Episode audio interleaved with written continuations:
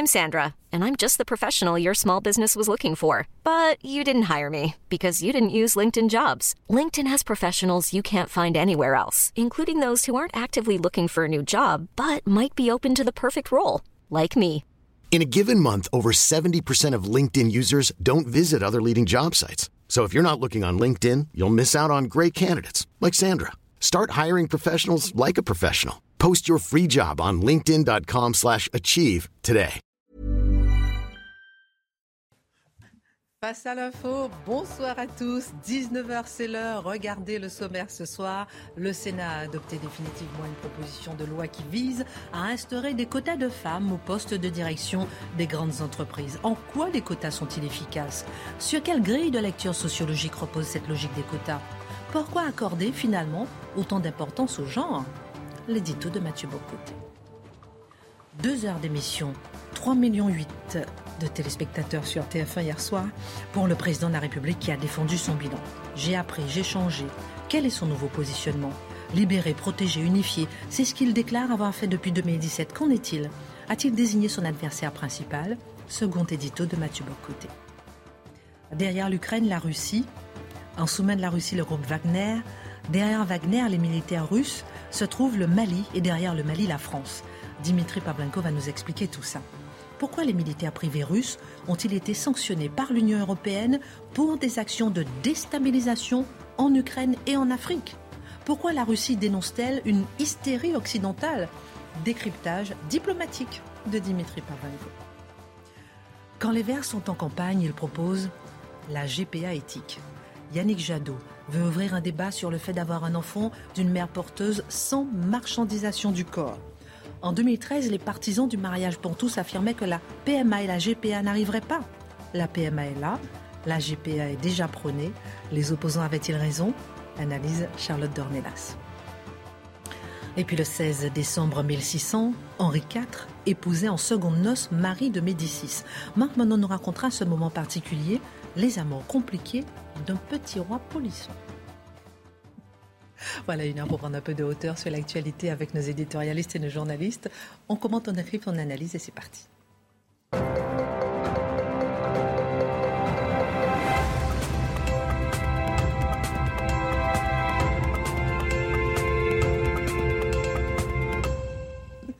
Bonsoir à tous, ravi de vous retrouver. J'ai dit petit roi Henri IV, ça vous a pas trop gêné, non Ah bah si, si, si, le grand roi Henri, oh non.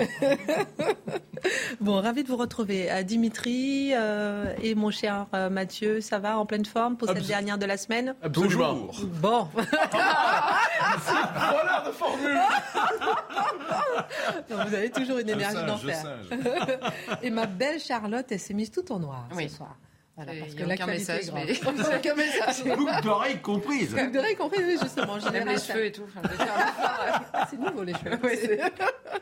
Bon, allez, c'est parti. Le Figaro nous apprenait ce matin que le Parlement adopte définitivement aujourd'hui un texte, l'AREM, soutenu ardemment, je cite, par le gouvernement, qui instaure des quotas de femmes au poste de direction des grandes entreprises. Alors, l'occasion est belle, hein, mon cher Mathieu, de revenir sur la question des quotas qui revient en boucle en France et dans les autres sociétés occidentales. Oui, alors on nous explique encore une fois, la thèse est la suivante, il faut favoriser euh, la nomination la- de femmes dans les postes de grandes entreprises. Donc, C'est ça. dans L'administration, la direction et ainsi de suite.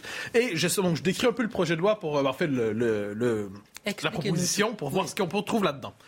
Globalement, D'ici 2027, il doit y avoir 30 de femmes dans les euh, comités de direction, dans les, euh, les emplois de direction des entreprises de plus de 1000 employés. Et à partir de 2030, il y aura 40 qui doivent être là. Si, si ce n'est pas le cas, il doit y avoir des pénalités financières, inévitablement, et les entreprises qui dérogeraient à cette exigence devraient afficher eux-mêmes leur, appelons ça leur, euh, comment dire, leur Non. Leur, j'allais dire, le, le terme est un peu méchant, pardon, leur déviation, leur déviance publiquement en disant, eh bien, donc sur le site du ministère euh, du Travail, les écarts entre les attentes exigées par le gouvernement et ce qu'ils font par eux-mêmes. Donc, euh, pénalisation financière et en plus dénonciation publique des euh, mauvais joueurs, de ceux qui ne marchent pas au rythme exigé de la parité en entreprise. On ajoute à ça une autre. Donc, soit dit en passant, ça permet, ça désigne à la vindicte publique les contrevenants. Comment osez-vous ne pas être à la hauteur des quotas? Comment osez-vous ne pas être à la hauteur de la parité? Nous vous dénonçons publiquement et on comprend qu'il y a un objet de militantisme ensuite ici pour tous les sleeping giants de ce monde et il n'en manque pas.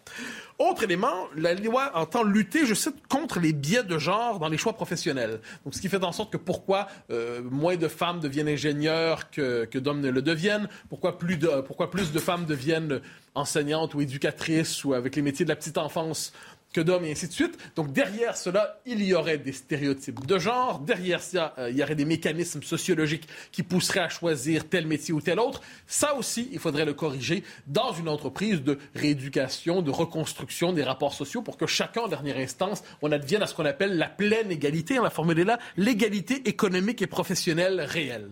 Alors, c'est un peu l'esprit du projet de loi qui, pour certains, passera pour pragmatique, mais il serait intéressant de se demander quel, quel est l'arrière-fond idéologique et sociologique de ce projet de loi. Alors justement, sur quelle grille de lecture sociologique repose la logique des quotas? Ah, voilà. Et ça, je pense, c'est la question fondamentale qu'on doit se poser. Quand on voit les quotas, on n'est pas devant une mesure pragmatique.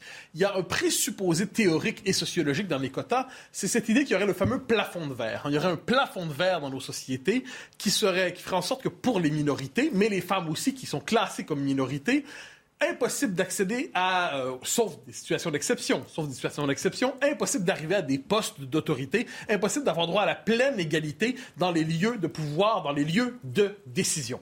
Alors, qu'est-ce qu'on doit faire? On doit imposer une logique de quota qui cassera véritablement ces mécanismes, qui cassera ce qui ferait éclater ce plafond de verre, qui imposera, autrement dit, une forme d'égalité forcée dans différents domaines d'activité sociale. C'était pour certains, c'était au Parlement, dans la représentation à l'origine, les quotas apparaissent sous le signe de la parité, eh appliqué aujourd'hui au monde de l'entreprise. Mais oui, mais sauf que c'est intéressant. J'ouvre une petite parenthèse. Il y a eu combien de lois justement pour avoir la parité à l'Assemblée nationale? On l'a toujours pas. Hein. Alors, Comme la il y avait la loi Copé-Zimmermann. Oui, mais on n'est pas on n'est pas à 50 mais, de femmes. Alors dans les, dans les conseils, dans les conseils d'administration, si, mais c'est vrai dans les comités de direction, les postes exécutifs, c'est ce que c'est ce qu'entend rectifier cette loi. Oui, mais je ne parle pas de ça, mon Dimitri.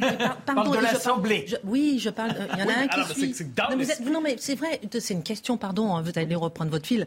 Mais à l'Assemblée nationale, il y a eu combien de lois pour avoir la parité à l'Assemblée? on n'a jamais. C'est à ce moment-là que la torsion de la société, de la réalité, des préférences personnelles, des préférences individuelles par le droit, un droit toujours coercitif, a ses limites. On ne peut pas forcer en dernière instance les gens à désirer ce qu'ils ne désirent pas. Et on, peut évidemment pénaliser, on peut punir, on peut rééduquer, on peut faire des campagnes de sensibilisation, des campagnes de propagande. En dernière instance, s'il n'y a pas le 50-50, l'égalité parfaite, premièrement, est-ce un, un, véritable objectif de société? Est-ce qu'on doit vraiment penser l'égalité? Est-ce qu'on doit penser l'émancipation sur le mode du 50-50 brutal? Ou est-ce qu'on ne doit pas se demander s'il n'y a pas aussi des préférences personnelles, culturelles, qui jouent, de genre, comme on dit aujourd'hui, qui jouent à travers ça. Et ça nous ramène donc à cette question de fond, c'est-à-dire qu'est-ce qu'il y a derrière cette logique des quotas? Il y a cette idée qu'il y aurait une forme de patriarcat encore toujours très actif très actif. Apparemment, on aurait aboli le patriarcat, on lui aurait coupé la tête, on en aurait fini avec lui. J'ai fait une autre parenthèse, vous m'en voudrez pas. Hein? De manière, allons-y. C'est le dernier jour de la semaine.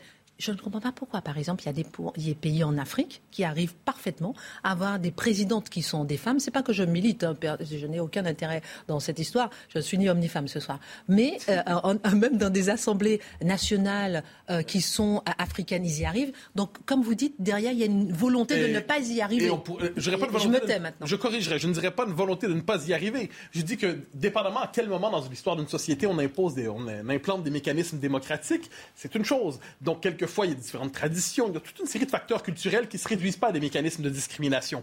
Ensuite, j'aime noter que pour tous ceux qui nous disent qu'il faut absolument une femme à la présidence, que ce serait nécessaire, ce serait le plus grand cap à franchir pour la démocratie française, ils ont eu l'occasion en 2017. Hein. S'ils avaient voulu, ils avaient l'occasion, ils pouvaient voter pour Marine Le Pen s'ils le souhaitaient, mais manifestement, si la femme en question n'a pas les bonnes idées, n'a pas, les, n'a pas le profil idéologique désiré, c'est comme une femme moins, ou une moins femme, ou je ne sais pas exactement, globalement, ou Mme Thatcher, quand on nous dit qu'il faut une femme qui défonce les plafonds, de, verre. Madame Thatcher, ça convenait pas parce qu'elle n'avait pas les bonnes idées. Alors, je fais pas le plaidoyer ni pour Madame Thatcher ni pour Madame Le Pen.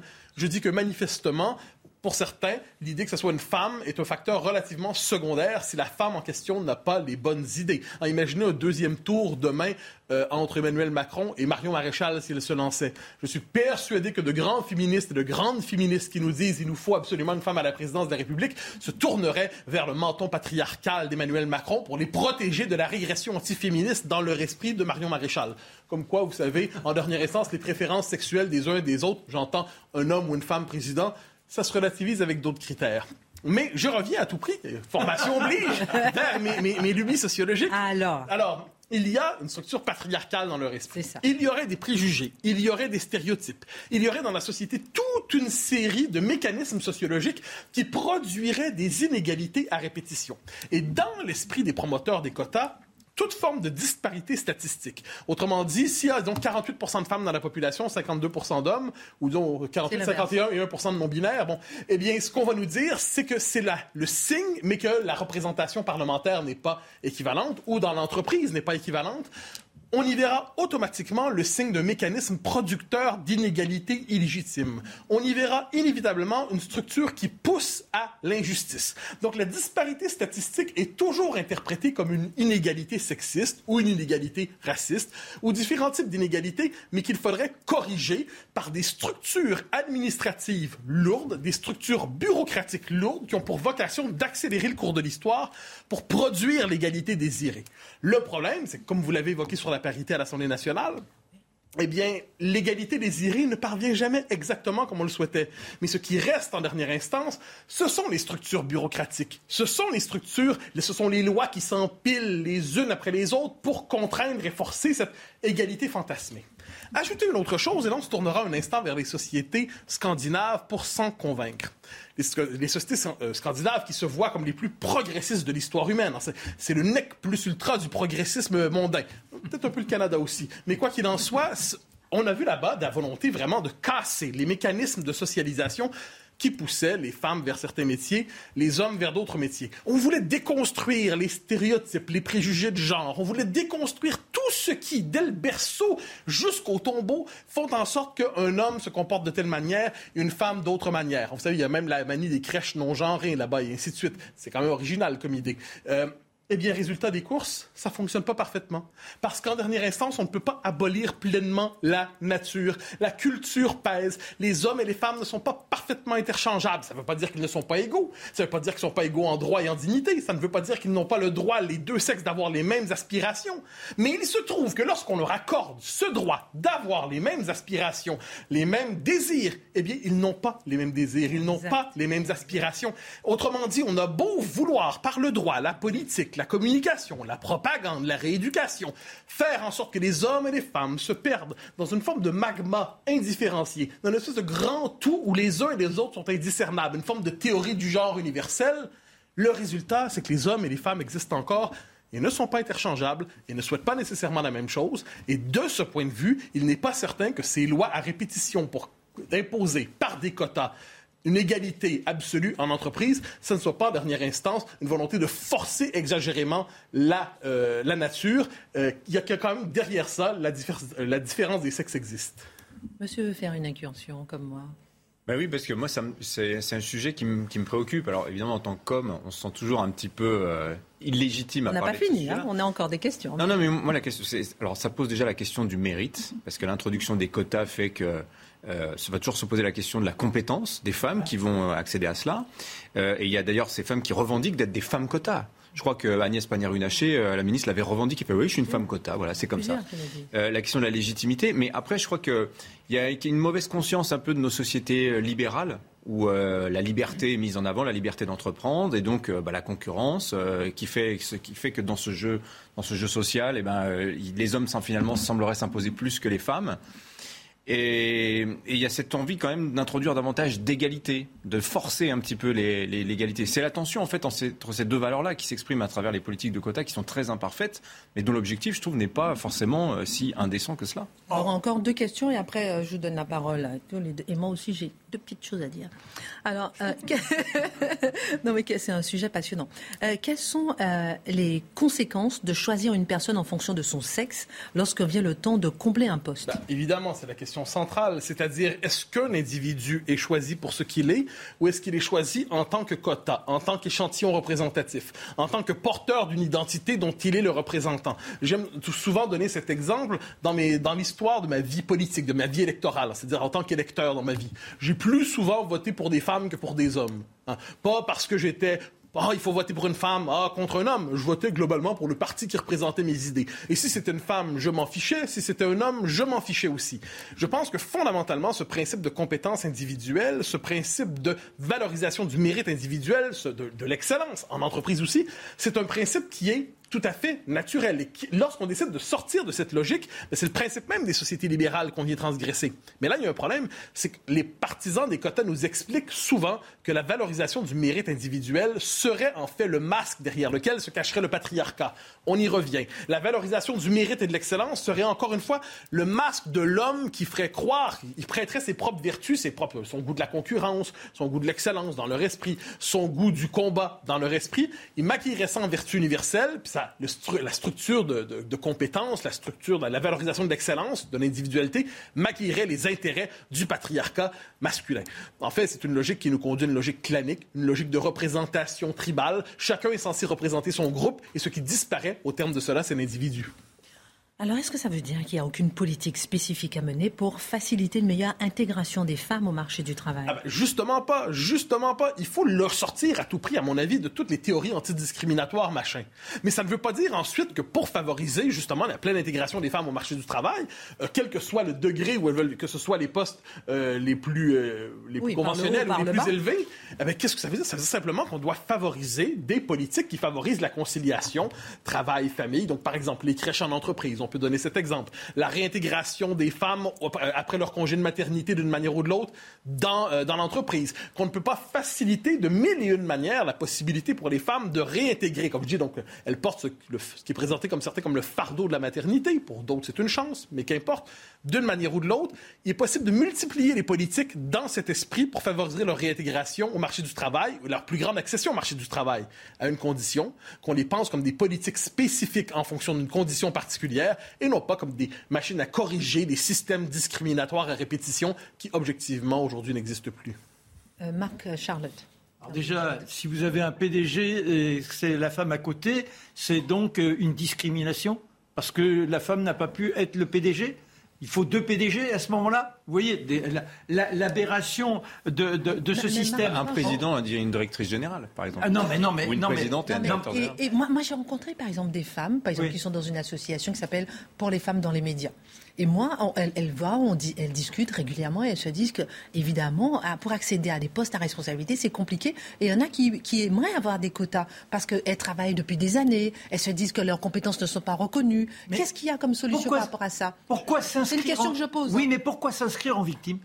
Pourquoi ne pas être dans le non, dans pas s'inscrire en victime, c'est se constater en victime. Mais non, mais c'est pas se constater en victime. Une il faut revenir, il faut revenir à ce moment-là. Regardez ce que l'on fait pour éviter, par exemple, la discrimination par rapport au nom. Alors, euh, on, envoie un CV où on masque que l'on s'appelle Mohamed ou je ne sais trop quoi. Que la personne.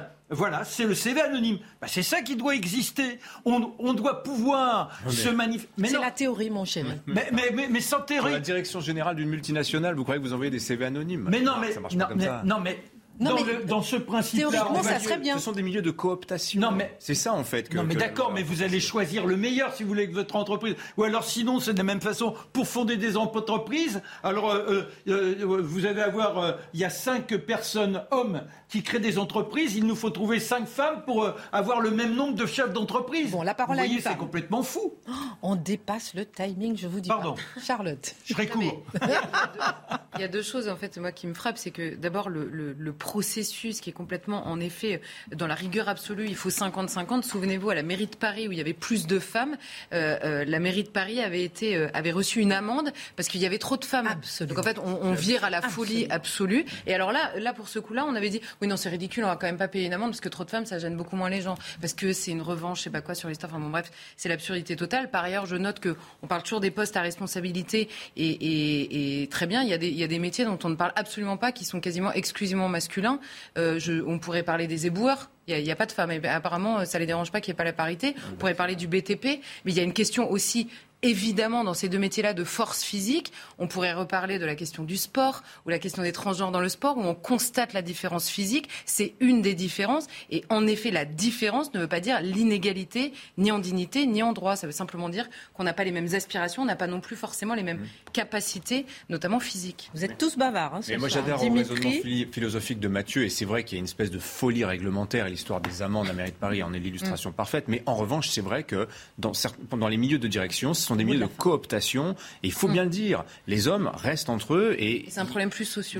Voilà. Mais c'est un problème sociologique. Il ne faut pas le nier. Voilà, exactement. C'est ça, aussi. Je, comprends ce que vous dites sur la compétence, mais il ne faut pas le nier non plus. C'est une, mais il y a aussi une dimension. Il faut faire confiance minimalement au temps. C'est-à-dire nos sociétés, elles évoluent, elles évoluent assez rapidement quand même. On sort de sociétés qui étaient globalement masculines dans l'espace public et féminines dans l'espace privé.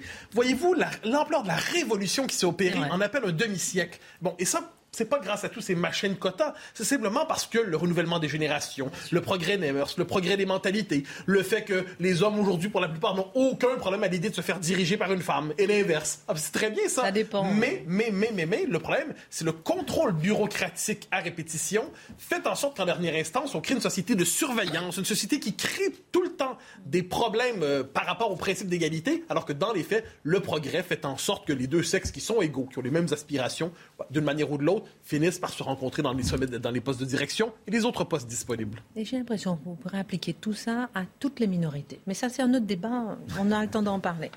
Euh, dans un instant... Comment?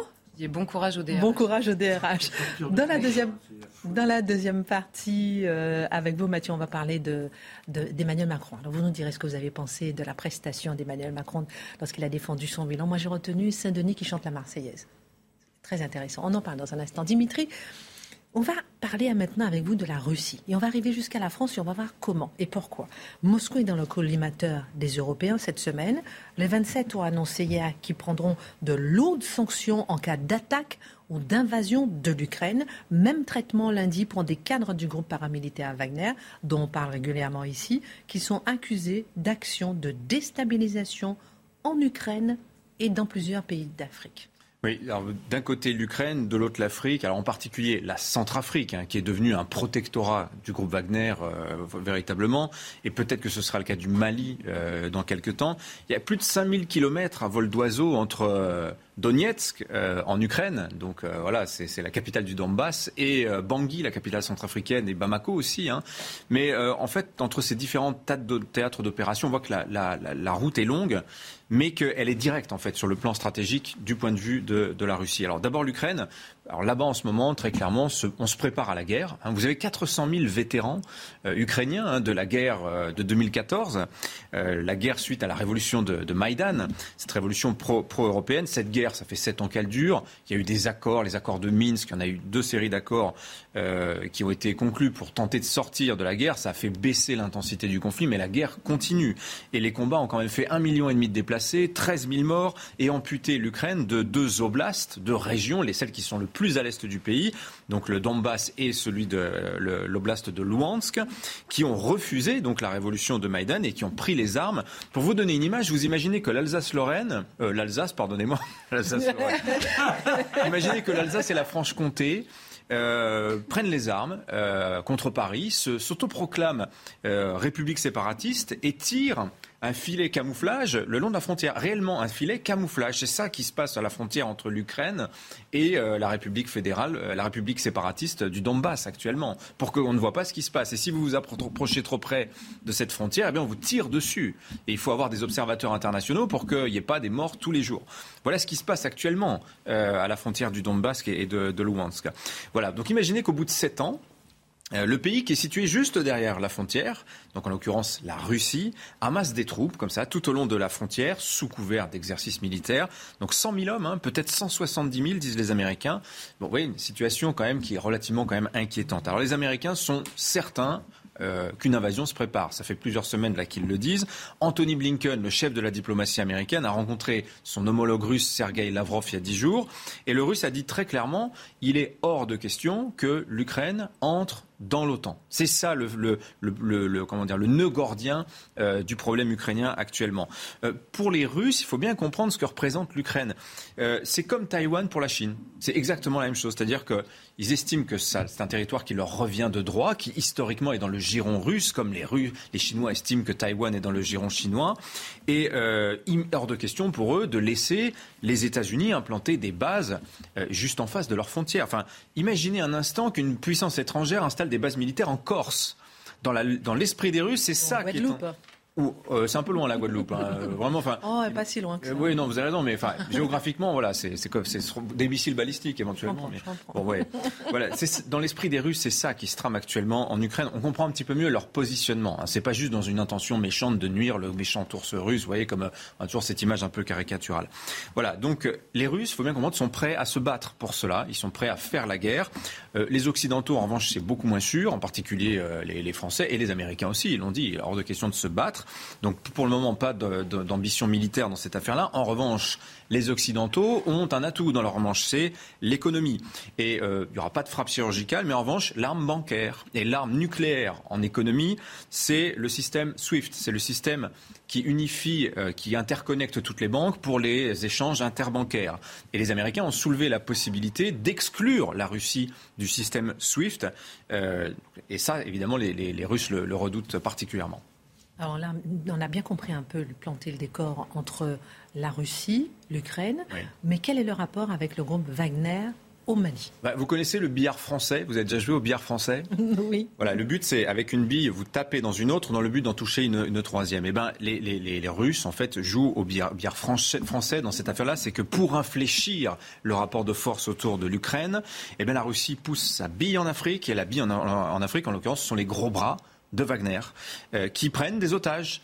Euh, il faut comprendre que la Centrafrique, le Mali, sont il faut bien comprendre que c'est dans cette, dimension-là. Ce sont les otages euh, de la Russie par le truchement du groupe Wagner pour peser sur le dossier ukrainien.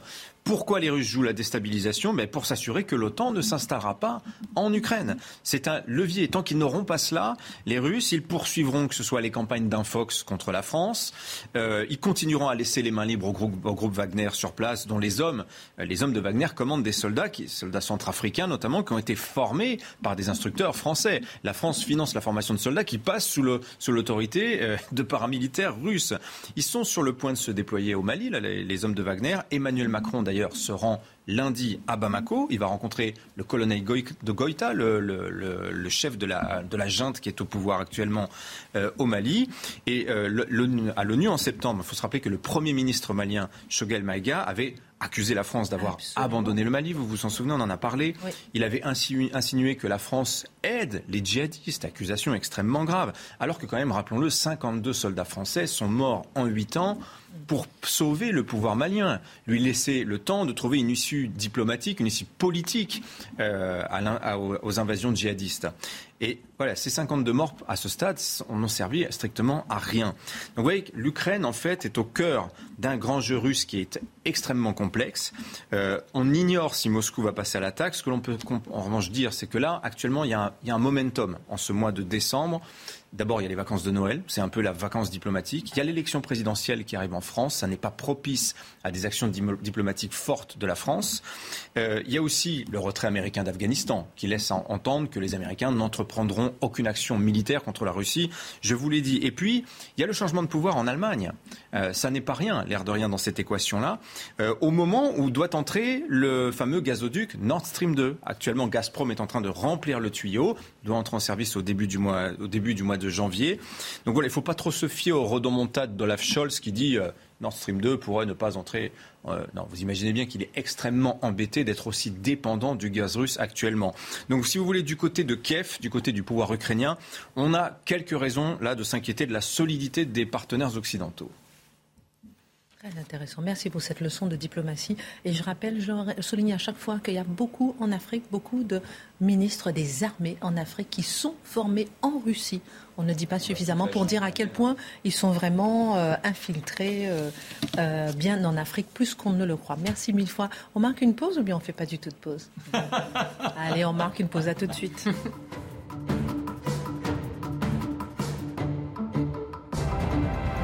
Rendez-vous avec Pascal Pro dans l'heure des Pro 2 du lundi au jeudi de 20h à 21h. On a passé toute la publicité à parler de la parité, je veux dire. On est gouverné par une femme ici, on se plaint ah, pas. moi, non, non, non, moi je suis, je suis votre serviteur. Qui a dit ça hier soir? Votre serviteur. Je suis votre serviteur. Nous sommes vos chevaliers servants. oh, j'adore l'idée. Saint-Denis qui chante la Marseillaise, ce qui divise affaiblit, apprendre à aimer ce commun qui est le nôtre.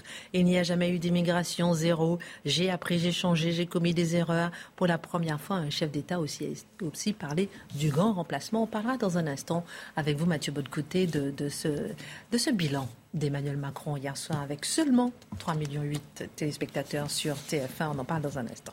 Ma chère Charlotte Yannick Jadot, candidat à la présidentielle pour Europe Écologie des Verts, a rappelé son engagement en faveur de la GPA éthique. Il est pour l'instant le seul à en parler, à se prononcer sur ce sujet. Comment expliquer tout ça? Il est le seul dans les candidats à la présidentielle, euh, en effet. Voilà, déjà, la première chose qu'on peut noter, c'est qu'il est toujours un peu étonnant de voir des, écologistes revendiquer, vouloir un retour à la nature et une défense de la nature en toute chose, sauf dès qu'il s'agit de l'homme et de la femme et euh, de la manière dont ils peuvent procréer. Ceci mis de côté, il faut noter aussi que Yannick Jadot s'est en effet prononcé euh, pour la GPA éthique. Il l'a développé. Il y a eu une réaction immédiate de nombreuses féministes, de certains groupes féministes. Je pense à Oser le féminisme qui a réagi immédiatement. Laurence Récine Rossignol a réagi. Tout ont réagi en disant il ne peut pas y avoir de GPA éthique, c'est euh, c'est absolument impossible. Donc il faut noter qu'il y a un tiraillement euh, au sein même du camp euh, progressiste pour faire rapidement. Après, comment s'appelle-t-il? Yannick Jadot nous a expliqué... rappelle, pardon, hein, GPA éthique, c'est-à-dire sans payer. C'est ça. Alors lui, lui dit la GPA éthique, pour lui, ça relève de la non-marchandisation du corps et donc du non-paiement euh, du fait de, porter un enfant pour quelqu'un d'autre. C'est-à-dire la gratuité totale de l'acte de porter un enfant pour quelqu'un d'autre. Il dit très exactement, vous pouvez organiser la GPA de manière absolument non marchande. Il ne faut pas qu'il y ait un euro de versé quand il déclare ça, le journaliste lui dit mais comment vous faites? Parce qu'il prend l'exemple et il dit par exemple une sœur qui porte un enfant pour sa sœur. Euh, et donc le journaliste lui dit, mais par exemple, en, comme encadrement, vous mettriez un membre de la famille? Et il dit, bah oui, pourquoi pas? Alors bon, c'est pas très précis dans sa tête comment on va encadrer euh, les choses, mais ça pourrait rester dans la famille. Donc va se poser la question de l'accès, de l'égalité devant l'accès, parce que si vous n'avez pas de sœur, si vous n'avez personne dans votre famille qui est disposé à le faire, etc. Bon, je, je, je, je vous passe euh, les détails. c'est même plus dangereux peut-être. Et, et, et, en plus, dans la question de la famille, ça pose encore d'autres questions, psychologiquement à la fois pour l'enfant, même dans la manière dont se passe la grossesse. Enfin bon, bref, ça risque d'être un peu compliqué. Mais pourquoi je dis Yannick Jadot l'a défini comme ça? Parce qu'aux États-Unis, on vous parle de GPA éthique et pourtant ça coûte très cher. Et c'est précisément parce que ça coûte très cher qu'on la qualifie d'éthique et que les, patrons euh, des, boîtes qui proposent la GPA vous expliquent qu'elle est éthique précisément parce qu'elle est très chère et que donc on peut payer correctement euh, les femmes, on peut accompagner la grossesse euh, parfaitement, on peut aussi sélectionner les femmes qui peuvent porter les enfants sur énormément de critères et que donc c'est ça qui rend la GPA éthique. Donc on comprend que dans le monde, la GPA éthique ne veut pas nécessairement dire la même chose. Pour vous donner euh, un, exemple, il y a d'abord le, patron d'une agence américaine qui propose donc la GPA, euh, qui avait publié une tribune dans le Point en mars dernier, je crois, qui parlait lui de GPA éthique pour une GPA éthique, et lui disait l'inverse. Il disait ça coûte très cher parce qu'on met des critères extrêmement difficiles. Les personnes, les candidates euh, qui sont donc élues sont très rares parce qu'il faut l'âge parfait, il faut les conditions de vie parfaites, il faut une vie familiale équilibrée pour que la grossesse se passe bien, etc. Donc c'est l'inverse en fait. On va mettre des critères très durs. Et on a euh, un homme d'affaires pour une, une, autre clinique qui est à Las Vegas cette fois-ci, qui est un Français, qui est parti s'installer là-bas et qui lui affirmait à Marianne, au journal Marianne, lui il disait l'inverse, il disait pour que, euh, pour que ça marche, il faut que la GPA soit un business parce que ça permet de l'encadrer, évidemment. Donc vous voyez que tout le monde ne s'entend pas sur ce qu'est la GPA éthique et que dès que ça devient un peu concret, il est souvent question de beaucoup d'argent. parenthèse, parce que sinon on ne voit pas pourquoi une femme porterait l'enfant de quelqu'un d'autre si ce n'est pour être. Euh, ah il y a le bah. plaisir d'être, d'attendre un bébé, c'est eh ben, sûr. mais quand même, financièrement, c'est compliqué. c'est par altruisme pur. Mais ça peut porter aussi d'autres questions. S'il n'y a pas de contrat, et notamment de financement, euh, la femme qui porte l'enfant, euh, si au bout de huit mois, elle dit finalement j'ai envie de le garder, qu'est-ce qui se passe? Ça pose quand même de, grosses questions. et aujourd'hui, et on comprend en tout cas une seule chose, c'est que le, fait de prôner la GPA est de plus en plus pesant. C'est interdit en France hein, d'avoir recours à la GPA, même si vous pouvez y avoir recours à l'étranger et que c'est quand même assez euh, accepté en France. On se souvient de Marc-Olivier Fogiel, plus récemment Christophe Beaugrand, qui écrivent des livres pour raconter leur GPA, et euh, ça ne pose de problème à personne de, les recevoir et de, leur faire raconter leur histoire. Donc on comprend qu'il y a un, rouleau compresseur, euh, idéologique notamment, qui nous amène petit à petit la GPA. Alors pourquoi parler d'éthique? C'est très simple. Le but est simple de qualifier la GPA d'éthique. C'est simplement que beaucoup de gens ont compris que le principe d'avoir recours à une autre femme pour porter l'enfant et d'arracher cet enfant à la, femme qui l'a porté pour euh, le donner à quelqu'un d'autre, ça révoltait quand même beaucoup de gens. La GPA, il n'y a, pas a, pas un enthousiasme fou dans la population. Il a qualifié notamment pour des raisons éthiques. Et donc, si la GPA elle-même devient éthique, l'obstacle est levé, en tout cas le, blocage psychologique pour beaucoup de gens est levé. Alors en 2013, les partisans du mariage pour tous affirmaient que la PMA et la GPA n'arriveraient pas en France. La PMA est là, la GPA, ça y est, elle est promenée par certains. Est-ce que les opposants, finalement, ils avaient raison? On a entendu, par exemple, Éric Zemmour aussi plusieurs fois dire mm. que bientôt, ça sera la GPA. Ils avaient tous raison. Et d'ailleurs, on pourrait même remonter euh, avant ça au Pax, qui est le Pax qui avait été euh, décidé pour que, et, Elisabeth Guigou à l'époque avait dit le mariage de, de personnes de même sexe, jamais de la vie. Donc, simplement, il était évident que ça allait arriver parce que c'est de la pure logique. Je m'explique. en 2013, donc on a le mariage pour tous qui est voté et l'adoption en même temps euh, pour ces couples-là à l'époque, le mariage ne devient plus, dans la rhétorique, ne devient plus qu'une question d'amour et d'égalité. Alors le mariage, initialement, c'est un contrat que, que, deux personnes se passent devant la société parce que la société assure son avenir, parce qu'ils sont en train de créer une famille, qu'ils vont avoir des enfants et que c'est donc évidemment l'avenir de la société. Initialement, le mariage est fait pour ça. La société protège euh, des familles qui vont assurer son propre avenir. Ce n'était pas spécialement une question ni d'égalité ni, ni d'amour initialement. Là, tout s'est focalisé sur l'égalité et l'amour. Par égalité, deux hommes ou deux femmes peuvent être mariés de la même manière qu'un homme et une femme.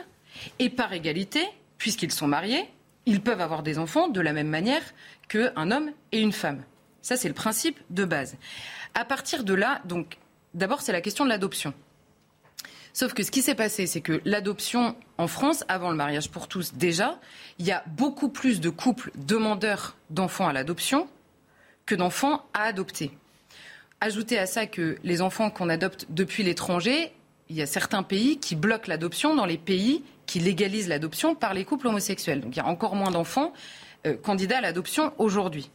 Et donc comme l'adoption manque notamment et parce qu'il y a des personnes qui préfèrent avoir un enfant naturellement, notamment avec leur, euh, leur euh, gène, eh bien, par égalité, on se dit, puisque les couples, puisque des couples hommes-femmes peuvent avoir des enfants et que tout a été fait par égalité et amour, alors évidemment, pourquoi refuser que euh, un couple de femmes d'abord puisse euh, faire une PMA comme le font les couples hommes-femmes, sans comprendre que l'infertilité de deux femmes n'est pas exactement du même ressort que l'infertilité entre un homme et une femme. Hein. Pour faire simple, un homme et une femme qui ne peuvent pas avoir d'enfants, ça n'est pas euh, ça n'est pas normal par rapport à l'ordre naturel des choses. Deux femmes ne peuvent jamais avoir un enfant ensemble. C'est quand même une chose un peu différente. Et d'ailleurs, le Conseil d'État avait dit à l'époque qu'il n'est pas injuste de traiter différemment des situations différentes. Ça a l'air de rien, mais c'est quand même un principe euh, un peu important. Donc on comprend que puisque deux femmes pouvaient accéder, parce qu'il y a une technique, et avoir un enfant par PMA, au nom de quoi refuserait-on, puisqu'on a trouvé une technique, à deux hommes d'avoir recours à une GPA Le blocage jusqu'à maintenant, c'était justement ce problème éthique. Si la GPA elle-même devient éthique, formidable, tous euh, les gens sont égaux euh, devant la GPA. Et on comprend d'ailleurs, et juste un mot, le, CCN, le Conseil consultatif national d'éthique, en 2005 s'était euh, prononcé contre la PMA en évoquant le droit de l'enfant. En 2020, il s'était prononcé pour l'accès à la PMA des couples de femmes. En, ne prenant plus en compte que le désir des adultes. Donc on a changé de paradigme. On ne prend plus en compte l'enfant, on prend en compte le désir ah de l'adulte dans la, dans le, comment dire, dans la vie favorable. Tout à fait. Dernière question. Est-ce possible quand même d'avoir recours à une GPA éthique? Est-ce impossible Alors, en fait, le, le, le, CCNE, toujours le même, quand il avait donné son avis défavorable, c'était en 2010 sur la GPA, hein, il avait parlé du rapport de domination un peu incontournable du couple qui va avoir euh, demandé à une femme d'avoir la grossesse. Pourquoi? Parce qu'il y a beaucoup de, de, demandes par rapport à la femme. Il ne faut pas qu'elle sorte le soir, il ne faut pas qu'elle mange ci, il ne faut pas qu'elle mange ça. Donc il y a un rapport de domination évident, puisque eux vont faire attention à la grossesse, mais c'est elle qui porte l'enfant. Ça, c'est la première chose. Ensuite, il y a la question évidemment de la femme qui porte l'enfant. Je trouve étonnante cette époque qui multiplie les préconisations au moment de la grossesse. On n'a jamais fait autant attention euh, du lien entre la mère et l'enfant qu'elle porte, la musique qu'on lui fait écouter, la manière de lui parler, l'atmosphère qu'il y a autour de lui, ce qu'on mange. Il y, a, il y, a, un nombre de préconisations hallucinantes, notamment parce qu'on dit que l'enfant dans le ventre comprend déjà ce qui se passe autour de lui, entend la voix de sa mère, s'y attache, comprend l'attachement qu'il y a autour de lui. Et subitement, quand il s'agit de parler de la GPA et donc sur le plan du désir des adultes, tout ça disparaît euh, euh, tout à coup. et par miracle. Je trouve ça parfaitement étonnant et pour euh, dire la vérité, surtout extrêmement incohérent. Et on sait par ailleurs, et on l'a vu notamment dans la dernière loi qui a été votée, que les enfants, par exemple, nés de PMA, les enfants adoptés, il y a souvent une fêlure chez ces enfants qui est évidemment dépassable, mais qui existe. Alors au nom de quoi allons-nous créer des enfants? Parce que c'est ça la différence. Un enfant adopté, c'est parce que cet enfant existe qu'on essaye de lui trouver une famille où il soit le plus heureux possible. Là, on va créer des enfants qui ne sont pas là. On va les créer en sachant qu'on les crée avec une fêlure initiale. C'est quand même une question qui mérite d'être posée au-delà même de la question de la financiarisation euh, de l'acte. Qui a envie de réagir sur le sujet Non, mais son papier était excellent, euh, comme toujours. Et on est vraiment dans cette victimisation, c'est-à-dire qu'à un moment donné, on veut s'affranchir de ce qui est la nature même et de dire moi je veux que. Alors au nom de cela, il n'y a pas la moindre question sur l'être à venir et le questionnement tout à fait légitime que l'on doit avoir dans une projection. Est-ce que tout à chacun, s'il était dans cette situation-là, une, maman comme ça qui ne serait pas sa maman, bon, euh, ça pose comme ou son papa qui n'est pas son papa. Ben, alors, on est dans une forme de sacralisation du désir qui, de, l'adulte, soit dit en passant, qui vient abolir tout autre mécanisme, toute autre considération. Je ne dis pas qu'il n'est pas légitime, je dis qu'il vient abolir le reste. Je me permets de me, parce que j'aime les livres, euh, référant un ouvrage qui vient de paraître sur cette question-là de Céline Revel-Dumas, euh, GPA, Le Grand Bluff, euh, qui examine cette question-là sur plus de 300 pages de manière tout à fait fine, à la fois avec un ton très, très combatif, mais avec une véritable un esprit d'analyse très nuancé. Donc, si on veut se plonger davantage dans cette question, cet ouvrage mérite d'être lu aux éditions du CERF.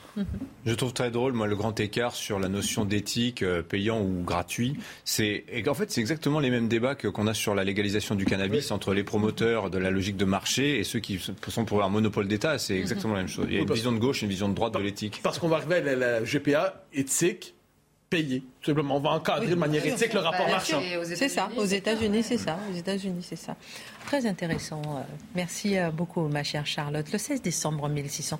Euh, dans un instant, on parlera d'Emmanuel Macron. Vous allez nous dire un petit peu ce que vous avez pensé de la prestation d'Emmanuel Macron et de son bilan et de Saint-Denis qui chante la Marseillaise. Le 16 décembre 1600, Henri IV épousait en seconde noce Marie de Médicis, mon cher Marc. Ce sont des amours compliqués d'un roi polisson. Oui, un fripon de nature, je dirais. Mais qui est marié. Mais il était protestant quand même. Mais alors Il ne proteste pas contre les femmes. Et n'oubliez pas qu'il est né catholique. Il n'a pas arrêté d'aller au début dans, l'alternance. Hein, voilà, bon. Et alors, il est marié avec euh, la formidable Margot, celle qui fait rêver tous les hommes. Elle a tous les talents, elle est belle, elle a l'esprit chatoyant. Bref, et avec elle, avec elle, ça ne marche pas. Ils sont séparés elle est dans son, dans son donjon à Husson, et elle souhaite euh, le démariage. Mais lui, de toute façon, ça fait longtemps qu'il s'est consolé, oh, bah forcément. Et le dernier amour, c'était Gabrielle d'Estrée. Ah, la petite Gabrielle, elle exploite la situation, bien évidemment. Elle lui a donné un César, puis un Alexandre, et elle attend un troisième enfant. Il la traite comme une reine. Il lui a même offert la bague du sacre il lui a remis ce qui est un véritable sacrilège. Et devant elle, on, se, a même les cérémonies comme si elle avait été sacrée. Alors forcément, des gens comme Sully à côté lui disent, écoutez, sire, laissez-moi tranquille. Mais devant ses conseillers, il fléchit. Quand il est devant elle, il ne tient pas. Reste que le grand horloger pour certains, et sinon la force supérieure qui nous gouverne un jour décide le trépas de Gabrielle alors qu'elle est en couche. Je vous passe le sordide de cette fin de jeune femme de 25 ans. Toujours est-il que le voilà éploré c'est dramatique. Il porte le deuil, ce que l'on ne fait même pas pour une reine. Et puis après, dans les mois qui suivent, il porte un autre deuil, c'est dans l'évolution, le deuil violet. Alors on pourrait se dire, mais c'est terrifiant d'avoir un individu qui se convulse ainsi et qui n'arrive même plus à assumer son rôle. Non. Là, c'est apparemment une sorte de dichotomie. Vous voyez, il y a le cœur qui, qui fléchit, qui est dans la douleur, mais les sens qui se sont ragaillardis très rapidement. Toujours il en a éveil. trouvé, il a trouvé la petite Henriette d'Entraigue et deux mois après, il ne pense plus qu'à elle. Et pour autant, dans son entourage, on veut une véritable reine à venir. Les négociations avaient commencé dix ans auparavant avec la petite Marie de Médicis. Il faut dire que les finances il n'y a pas grand-chose dans le trésor royal et que la petite Marie de Médicis, la fille, du, la nièce du grand-duc, c'est d'une richesse. Il a promis plus d'un million d'écus. Avec ça, on va en combler des trous. Ça va dans le bon sens. Et quand on a appris en Italie qu'il y avait la mort de Gabriel d'Estrée, ah ben là, on pleurait pas. On a tout de suite envoyé, on a de quoi vous consoler, sire. Il y a la petite qui vous attend. Elle a 25 ans et en quelques mois, tout est tramé. Et on met en place 18 galères, ils seront 2000 à accompagner la jeune fille qui ne parle pas un mot de français. On se doit cheminer en faisant attention aux barbaresques qui ont des tendances à aller euh, se jeter sur les bateaux ennemis et faire rapine. Donc on évite tout cela, on arrive à Marseille. Quelle déception ben, On a des caisses d'or, on a des lingots, et l'individu, ce roi, mais quel est cet homme qui ne vient même pas accueillir sa femme, car elle est déjà sa femme? On s'est marié par procuration au mois d'octobre, c'est impossible ça La cérémonie, elle était somptueuse. Et où est-il? Eh bien, soi-disant qu'il mène la guerre en Savoie, ce qui est une justification pour ne pas accueillir son épouse. Il a envoyé un très beau collier, un collier de diamants de 150 000 écus. Bon, ça montre quand même qu'il est très délicat. Mais à ses côtés, il y a la petite Henriette. Il faisait la guerre, mais elle ne supportait pas la séparation, ce qui fait qu'elle s'est précipitée. Il est embarrassé parce qu'il sait qu'il y a quand même le mariage qui a été officialisé, que la situation pourrait être tendue sur le plan diplomatique, tant et si bien qu'un bon matin, alors qu'il a la reine qui se trouve en France, il fait lever la petite Henriette, la place dans un bateau sur le lac du Bourget, au revoir Henriette, et hop, il est en calvarcade vers Lyon. Oh, le chemin est long. Et la peste, elle dit, mais c'est pas possible. Où est-il? Heureusement, il y a Eleonora, vous savez, et puis Concini, c'est-à-dire sa petite servante qui fait si attention à elle, le fameux couple des Concini euh, qui sont là, qui font attention à elle. Et à Lyon, au mois de décembre, la voilà seule qui attend toujours son promis. C'est pas possible. Elle soupe, elle est toute mélancolique malgré Eleonora. Et puis soudain, eh bien, on lui dit que le roi vient d'arriver. Ah, elle est là en attente. Elle passe par un couloir elle ne se rend pas compte que derrière quelques courtisans bien habillés, il y a un homme tout crotté, avec des bottes qui manquent d'élégance, il est hirsute, c'est le roi. Et quand il vient toquer à la porte, elle est toute contente. Elle a mis, elle a mis sa belle robe et hop, elle fait ouvrir. Et là, Oh là, l'épouvante, c'est pas possible. Néanmoins, bah, elle fléchit, elle euh, se prosterne, et hop, elle lui saute au visage et elle l'embrasse à la française, c'est-à-dire goulûment. Oh Que fait Sa Majesté Ben, il n'en peut plus. Il était, il était bourriffé, mais là, au niveau, vous voyez, de ce qu'il y a de plus intime. Et par conséquent, il lui dit Madame, je vais souper, et ensuite, comme il n'a pas prévu de logement, puis-je obtenir que vous m'accueilliez dans votre lit. Mais, ce n'est pas possible. Alors ça, c'est par l'intermédiaire de la duchesse de Nemours, parce qu'on ne parle pas la même langue. Elle dit non, non, non, on peut pas. Mais elle dit, mais vous êtes ma femme. Ah bon, bah alors si je suis votre femme, allons-y. et les voilà qui convolent. De, euh, et alors, on est derrière la porte, tout le monde euh, attend le résultat. Il y a apparemment des cris très encourageants. Et au matin, ils sont radieux. Le grand-duc est en pamoison.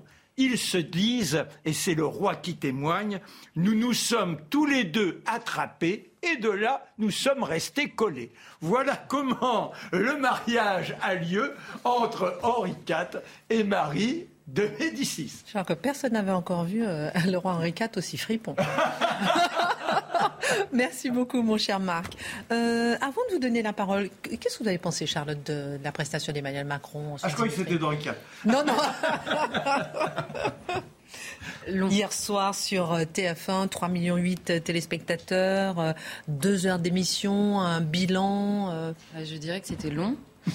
Euh, comme souvent avec le président de la République, et c'était surtout un, exercice d'exposition de, sa solitude que j'ai trouvé assez dingue. Tout dépend de lui et tout ne dépendra jamais que de lui. Dimitri. J'admets ne pas être allé jusqu'au bout. Je ah, devais aller me coucher. mais c'était repas, vous attend le matin. Voilà. non, non, non, mais euh, c'était visuellement beau. Hein, ah oui, il, y avait, il y avait les moyens. Mais, oui, très bien réalisé. Mais euh, oui, ça Je serais peut-être pas aussi dur que beaucoup des commentateurs, notamment de, de, de, de l'opposition. Euh, mais on, savait, on savait à quoi s'attendre, ceci dit. Hein. On savait ah que c'était un exercice de justification, un bilan et perspective, hein, comme on dit, entretien de. Vous savez, les entretiens qu'on a en début d'année dans l'entreprise. Il y a un sondage qui dit qu'un sondage Odoxa consulting réalisé pour le Figaro, c'est qu'ils sont comme vous, seulement 9%, euh, enfin pas comme vous, d'avoir suivi euh, en entier. Moi, je dirais, je dirais, si je puis me permettre, que j'ai découvert que l'on avait depuis 5 ans un stagiaire à l'Élysée, oh. un garçon qui était un bon élève, qui comprenait comment, quand il se trompait, il recommencerait pas le lendemain, et que par conséquent, il estime maintenant qu'il est mûr pour se présenter à la candidature de la prochaine élection. Donc c'est formidable. On a un homme qui a été formé. Merci, euh, on a été les formateurs, les heureux formateurs. Alors toujours selon ce sondage Odoxa pour le Figaro, seulement 37% euh, des Français ont trouvé le locataire de l'Élysée convaincant. Qu'est-ce que vous avez retenu, mon cher Mathieu, de cette prestation? Alors qu'on me permette pour un instant de prendre la, tenue de l'ethnologue qui regarderait la France à la manière de le peuple français à la manière d'une tribu originale. Euh, il y avait dans cet qui était, je dirais poliment, obséquieux, c'est-à-dire devant le roi philosophe, devant le roi qui euh, euh, multiplie ses considérations sur le temps, devant des gens qui se présentent à lui un peu, puis qui ont certainement de grandes qualités comme journalistes, mais ce soir-là disons qu'ils étaient sur le rôle sur le mode du porteur de miroir. Et euh, oh sire, que vous êtes merveilleux. Pourquoi êtes-vous si magnifique? Je ne sais pas, je m'améliore. Mais vous êtes vraiment encore plus magnifique que vous le croyez. Vous croyez? Merci. Bon, il y avait une espèce de séquence un peu étonnante, à tout le moins, dans la manière d'aborder le président de la République, qui, on peut le croire, qui est un homme tout à fait redoutable intellectuellement, aurait souhaité peut-être être défié un peu plus souvent dans cet entretien. Donc, comment ne pas voir dans la scène d'hier soir une manifestation parmi d'autres du fait que la France demeure un pays fondamentalement monarchiste dans sa représentation du pouvoir politique, dans sa représentation de la verticalité politique? J'ajoute un pays monarchiste et régicide parce que la France adore son roi, mais une partie de la France ne rêve ensuite que de le contester jusqu'à l'extrême limite. Donc il y avait quelque chose là-dedans de typiquement français. Je ne vois pas ailleurs dans le monde occidental un tel théâtre d'admiration euh, à un an de la présidentielle, de telle manière. il y avait la culture politique française hier soir s'est manifestée pour le meilleur et pour le pire. Deuxième élément qui était assez frappant, c'est que c'est un entretien qui portait moins finalement sur la vision de la France d'Emmanuel Macron que sur la vision, mais plusieurs l'ont noté, qu'Emmanuel Macron a de sa propre action. Euh, il y avait quelque chose, on l'évitait sur le mode de l'introspection, du ressenti. On le poussait à nous dire comment se sentait-il lui-même véritablement. Vous avez trouvé ça difficile, très difficile, mais comment avez-vous évolué? J'ai appris à mieux aimer les Français. Il y avait quelque chose dans tout cela d'étonnant. Euh, peut-être est-ce le signe de l'époque, c'est-à-dire on est aujourd'hui dans une époque où l'authenticité se dévoile à travers l'exposition de son ressenti. Donc, c'était, c'était pas inintéressant. Je regardais ça, moi, de manière tout à fait, c'était tout à fait intéressant pour, euh, pour les deux heures, mais j'ai l'impression que L'entretien s'est écrit à l'encre de l'époque, c'est-à-dire qu'on n'a pas demandé au président de la République quelle était sa vision sur le fond des choses, pourtant il en a une. On ne lui a pas demandé quelle était sa lecture des grands problèmes de l'époque, pourtant il en a une. On lui a demandé finalement de parler de lui-même, euh, et ça, il est là lui aussi, mais j'ai l'impression qu'il y avait à travers cet exercice quelque chose d'un peu raté, c'est-à-dire qu'on l'a traité un peu sur le mode people davantage qu'à la manière d'un entretien politique avec une fonction qui en Occident est absolument unique. Le président de la République en France, on trouve rien d'équivalent ailleurs dans le monde occidental. Et c'est un moment finalement, comme je dis, euh, monarchique et admiratif. Dans les pays d'Afrique aussi, on voit que c'est en général, on critique la télévision africaine qui va porter au nu comme ça le, chef de l'État. Et puis c'est peut-être un peu la même chose. C'est ce que vous êtes en train d'expliquer. Ben, selon les critères des cultures politiques occidentales, il y avait quelque chose d'original donc dans ce traitement obséquieux. Alors, est-ce qu'il a pendant ces deux heures désigné un adversaire, son adversaire principal? Non et oui. Non, parce qu'il s'est d'abord posé comme une figure souveraine, surplombante, devant finalement une forêt de hobbits qui le contesterait, mais qui ne serait pas à la hauteur. Donc il, euh, prend de la, grandeur, de la hauteur, il nous explique fondamentalement, il présente sa, vision des choses lorsqu'on lui en donne la possibilité. Euh, mais fondamentalement, il, était il ne disait, pas tel est mon adversaire. Dans le fond du récit, c'est il est seul. Il est seul face aux événements, il est seul face à l'époque. Il n'a pas d'adversaire. Son adversaire, finalement, ce sont les temps difficiles qu'il affronte. Donc, autrement dit, il s'est présenté comme la seule figure de légitimité disponible, ce qui est peut-être de la bonne stratégie politique. Ensuite, j'ai dit non, mais ensuite oui. Lorsqu'on lui a demandé quel était le véritable euh, adversaire, il n'a pas nommé, mais il a reconduit l'alternative, le, clivage entre progressistes et populistes, qui était aussi le, clivage entre progressistes et lépreux. Donc, il a reconduit ce, ce clivage entre d'un côté, l'ouverture, la confiance en l'avenir, bien que nous sommes dans une époque difficile et tragique. De l'autre côté, l'intolérance, le repli, la peur de l'autre, le ressentiment. Donc, il a reconduit ce clivage que nous, euh, auquel il nous avait habitués depuis, en fait, depuis 2016, depuis 2017, et qu'il a reconduit au fil de son mandat, de son quinquennat, de ce point de vue, on comprend que dans son esprit, l'adversaire, c'est soit Marine Le Pen, soit Éric Zemmour, mais c'est dans son esprit l'affrontement de fond. C'est-à-dire, lorsqu'il veut un choc des visions, c'est tel est son adversaire. Le véritable conflit est là. Il n'en demeure pas moins que depuis quelques semaines, une figure nouvelle est apparue, Madame Pécresse. Lorsqu'il aborde le cas Pécresse, il, il met de l'avant ce qu'on pourrait appeler sa compétence gestionnaire supérieure à celle de Mme Pécresse. Donc là, sur ce registre-là, il dit « je suis meilleur gestionnaire ». D'ailleurs, c'était remarqué par un des, euh, je pense, Darius Rochebin, qui disait « oui, ben, au-delà, vous n'avez pas de vision, mais vous êtes un bon gestionnaire », croyant faire là un compliment. Euh, bon, compliment suisse, hein. mais... Euh, c'est une petite, c'est une petite pique amicale. Bon, mais c'est le, pays de l'horlogerie. Bon, alors quoi qu'il en soit, la charge métaphysique de la Suisse l'histoire du monde est euh, bon, approximative. Alors, fin de la piqûre, c'est pour le plaisir de la chose. Euh, je pense fondamentalement, il y avait cette espèce de clivage. Donc, je suis plus compétent qu'elle, et sur le fond des choses, les autres, c'est dangereux. Ce qui est intéressant, c'est la promesse du deuxième tour qui s'annonce à nous à travers cela. Si on est dans un deuxième tour, euh, Macron et Le Pen ou Zemmour, c'est un vrai choc des visions, à travers deux visions qui véritablement traversent aujourd'hui la France. C'est-à-dire, si on croit que la politique, c'est non seulement le choc des ambitions, mais le choc des visions, ce sont ces candidats qui, d'une manière ou de l'autre, portent véritablement ce clivage aujourd'hui. Si on se situe dans l'autre clivage, donc euh, Emmanuel Macron, Valérie Pécresse, appelons ça un conflit des néo-giscardiens, un conflit du centre, un conflit à l'intérieur de la bourgeoisie, à l'intérieur de la classe dirigeante, à l'intérieur du pôle central de la société française. Et là, ce qui est intéressant, c'est de lire tout cela à la lumière des commentaires récents d'Alain Menck. Alain Menck qui est un homme tout à fait intelligent, mais qui est par ailleurs le théoricien de la mondialisation heureuse, qui est le théoricien du cercle de la raison, pour qui, si on sort du cercle de la raison tel qu'il le traçait lui-même, c'est un petit privilège qu'on se donne, eh bien, on est extérieur extérieur à la rationalité, extérieur au raisonnable, extérieur aussi à la légitimité. Et Alain Menck disait que ce serait merveilleux d'avoir un deuxième tour Pécresse-Macron, parce qu'alors ce serait un conflit raisonnable de gens modérés. Bon, autrement dit, il y a deux figures du deuxième tour possible qui s'annoncent. Au-delà des candidats, on pourrait dire le type de débat, le type de conflit qui sera proposé. C'est un élément qu'on peut retenir du débat d'hier. Euh, plutôt de, du débat, excusez-moi, de, l'exposé. Et à quelle société nous prépare-t-il ah, Emmanuel, Macron, lorsqu'on lui donne la possibilité de parler de la société, est un bon observateur de ce qu'on pourrait appeler notre décadence. Alors, on lui pose des questions et il multiplie les réflexions. Donc, il s'inquiète, par exemple, d'une société des réseaux sociaux décontextualisée. C'est une observation très juste, je trouve. on prend une phrase, on la détache de tout son contexte, et puis là, ça devient l'objet d'une polémique. il a subi ça à plusieurs reprises. Il en est victime, je tout crois le monde en est Franchement, c'était assez bien vu. Ça, c'est un vrai problème démocratique. Euh, il a, sur la question de la société de contrôle, Audrey Crespo-Mara lui pose une question très juste. Est-ce qu'on va vers une société de contrôle? Il nous dit non, plutôt une société de vigilance. Ben, c'est un peu une manière de dire la même chose mais sans que ça soit effrayant. Mais on comprend qu'il annonce, à travers les questions covidiennes et ainsi de suite, une société de plus en plus contrôlée. Euh, aussi, ah, ça c'est une chose assez importante, il parle d'une époque violente, une époque tragique, retour de l'histoire. Donc là, il a la lucidité des temps qui viennent. Autre élément qu'il faut mentionner, peut-être le dernier sur la question de l'immigration, il nous dit finalement il n'y a pas vraiment de problème. Oui, il y a des problèmes d'intégration, mais le problème n'est pas existentiel, n'est pas fondamental, n'est pas structurant. De ce point de vue, ça, c'est un vrai, vrai désaccord avec d'autres candidats. Ça sera au cœur de la présidentielle, on s'en doute.